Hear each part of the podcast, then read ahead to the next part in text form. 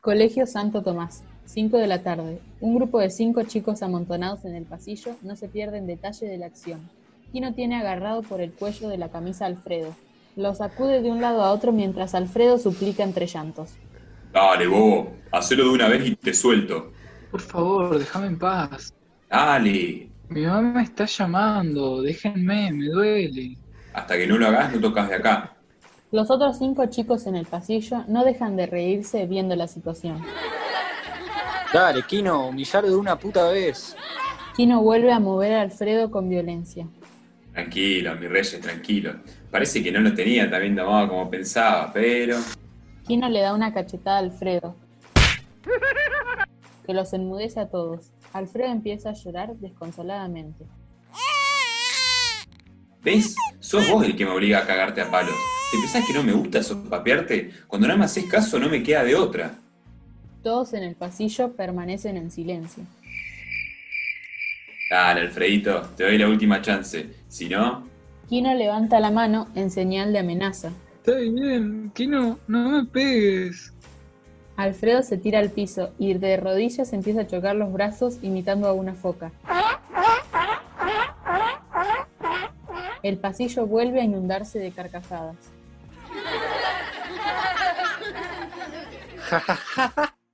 Es muy nazi. La profesora Lidia entra al pasillo. A ver, ¿qué están haciendo? El grupo de chicos y Kino salen corriendo y desaparecen. Alfredo intenta incorporarse torpemente y Lidia lo alcanza.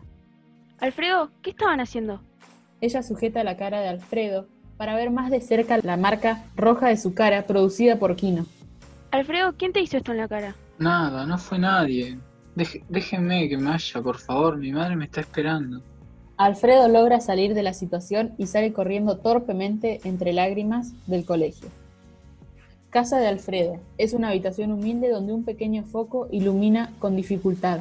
La mamá de Alf- de Alfredo plancha la ropa mientras él juega con su perro en la habitación. Tocan el timbre y la mamá sale a atender a la persona, la cual es la profesora Lidia. Hola Lidia, pase, no la esperaba. Alfredo, ¿cómo no me vas a avisar que tu profesor iba a venir? No lo sabía. No se preocupe, señora. Alfredo no sabía que yo iba a venir. Vine para poder hablar con usted a solas un momento.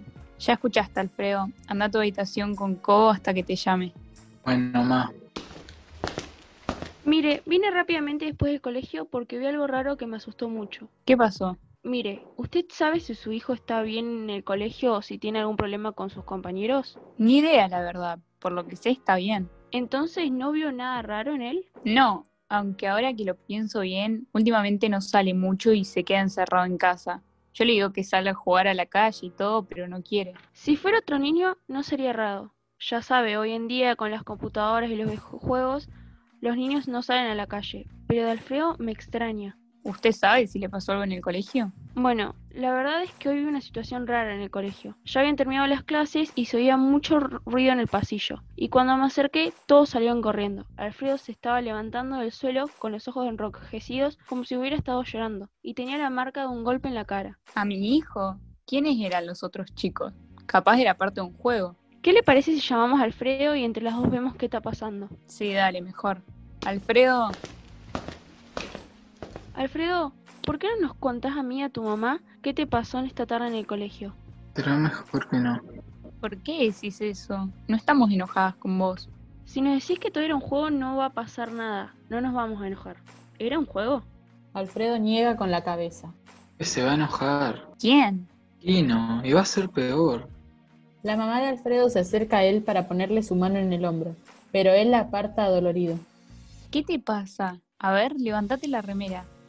Él se levanta la remera y muestra su torso lleno de moretones. Su mamá y y la profesora lo miran horrorizadas. Entrada del colegio. Los chicos se amontonan, suena el timbre y todos suben. Kino y su amigo Jo- Juan Gabriel se paran en la entrada hasta que todos entran y quedan solos. Apurate, Kino, que no vamos a entrar. no te cortés, Juan Gabriel. Entrame un toque más tarde. Jugala ahí. Sí, bueno, tenés razón, ya fue. ¿Qué nos va a pasar? Che, por cierto, ¿qué le va a hacer hoy a la foquita esa? ¿Va a hacerle algo nuevo? ¿Algo que le dará a tal punto mearse encima? Ah, ni idea, pa. Seguro lo faje y ya fue. No ando muy prendido hoy. Lily está escuchándolos sin ser visto detrás de ellos. ¿Cómo pueden ser tan animales? Kino y Juan Gabriel se giran sorprendidos. Ahora no me lo pueden negar. ¿Qué cosa? Todo lo que estaban hablando de Alfredo. No tengo ni idea de qué me hablas.